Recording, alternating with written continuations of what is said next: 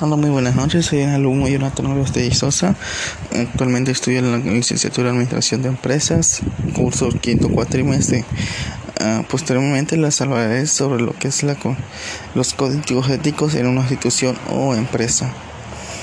Bien se dice que el código ético en el ámbito institucional es el código ético de las instituciones o la refieren que se desarrollan en este campo para realizar el análisis crítico sobre la situación actual de las instituciones, se requiere tener una visión integral.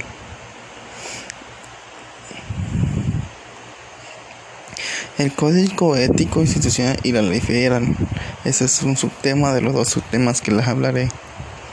La, ético, la ética institucional ha sido un tema implementado y estudiado y discutido en los últimos tiempos.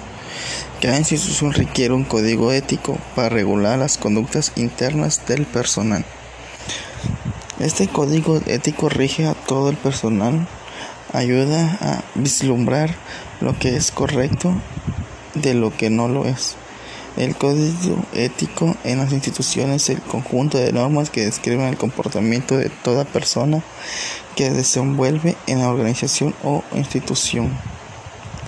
Posteriormente le hablaré de cinco puntos que tiene la función del código ético. El primer, primer punto dice que sirve como mecanismo de defensa institucional.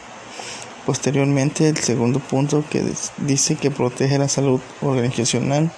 Tercer punto, contraste el estrés laboral y protege la salud de los miembros de la institución. Cuarto punto, se rige en que se fundamenta en la solidaridad y la justicia.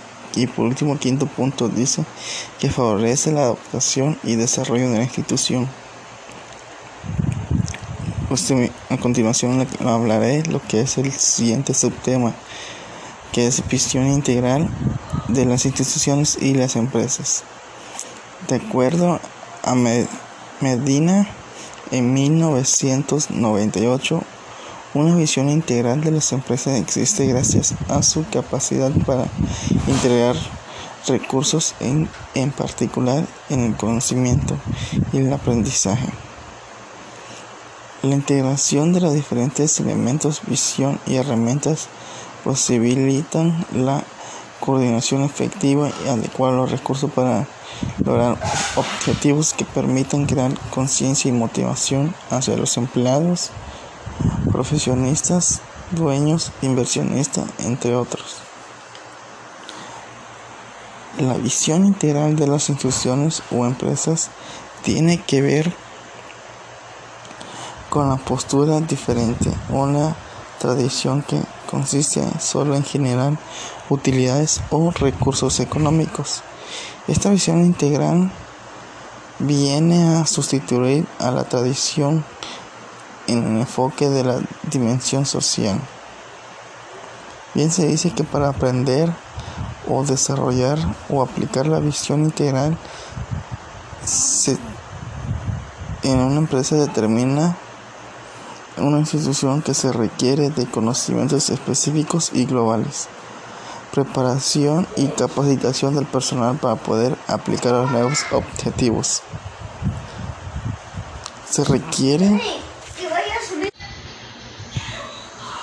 Bien que se requiere desarrollar estrategias y técnicas efectivas que logren alcanzar los objetivos de una visión integral, ya que para alcanzar estos objetivos se requiere de profesionales que puedan hacer uso de las estrategias, herramientas y recursos materiales y humanos.